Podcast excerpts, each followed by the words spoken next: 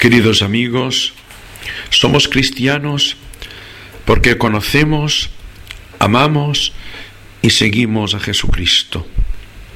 Él es nuestro Señor. Es a Él a quien invocamos, agradecemos e imitamos.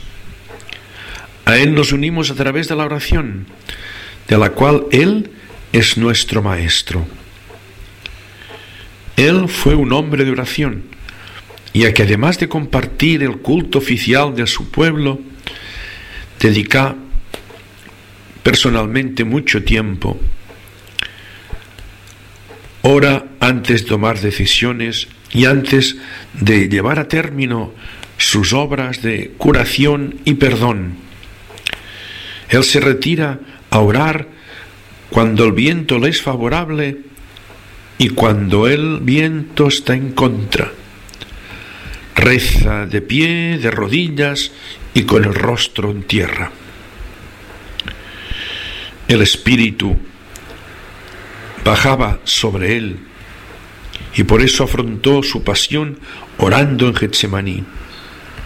En fin, él ora por la mañana, por la tarde y por la noche. Como los discípulos, vamos a pedir también nosotros, Señor, enséñanos a orar.